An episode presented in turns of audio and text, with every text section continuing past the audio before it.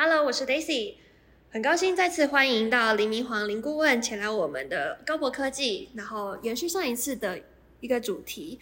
那 Hello，林顾问，Hi，Daisy，还有各位听众，大家好。你好，那林顾问，这次我想要跟您聊一聊，就是关于伺服器异冷技术啊，对于未来的一些 vapor chamber 会不会造成一些冲击，跟一些未来的发展趋势？嗯，好的，就是我们所知道，就是有关 vapor chamber 哈，它的主要的原理是利用呃潜热物理的特性，那以呃二维的方式来导热，并将瞬间产生的大量热能。可以快速引导到指定的区域，那方便后续，也就是下一级能够有效的做热交换，达到散热的目的。那之后，呃，整个蒸发遇到凝结的液体啊，再透过毛细啊、重力啊等等这些效果回流，那可以不断的循环，以快速呃达到均温的方式，并有效啊的动态平衡的热管理。哎那所以 VC 本身主要功能啊，它并不是散热，那也就很难单独成为伺服器散热的系统解决方案。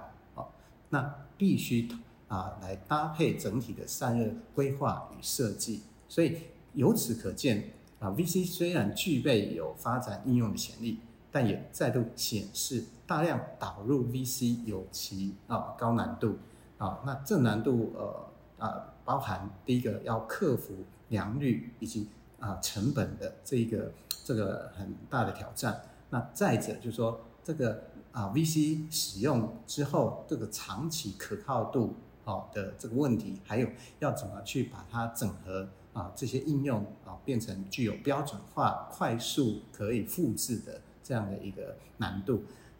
哎，那我想要问一下，一冷技术啊，这样会不会成为主流呢？嗯，对，因为呃，Intel 在叉八六这个平台架构上，它的一个领导地位其实是呃不容大家的怀疑。不过，也因应啊未来许多不同的云端应用这个特性的需求啊，在很多云服务啊，比如说像 Amazon 的 AWE，那微软的啊啊 Azure，然后还有像嗯 Apple 的 iCloud，那他们也都在。啊，寻找啊，寻求一种怎么样让晶片能够在运作上更有效率，所以啊，他们可能会采取那啊叉八六啊的这些平台啊，用更低功耗的那个内核，比如说 On Base 啊，或是 RISC-V 啊这种啊架构的系统芯片啊这种可能性。那其中有一些公司哈在发展啊 AI 人啊人工智能的。这方面啊，比方说 Google 啊、Meta 还有 Tesla，那他们甚至他们都已经开始着手研发啊那些专属啊用 NPU 啊，就是啊 Neural 的 Process Unit 这种分散式的 AI 运算晶片啊。假如是这样的话，那异能啊可能就不是一个非常好的方案。哦，对，所以你问我说异能散热呃。就是会不会是成为未来的主流呢？啊，这可能是另外一个大灾问啊。这个问题等同于说，Intel 会不会长期稳居全球伺服器霸主的位置，还是这江山啊被我才人出？那这个问题的答案就留给大家自己去猜测吧。谢谢林顾问。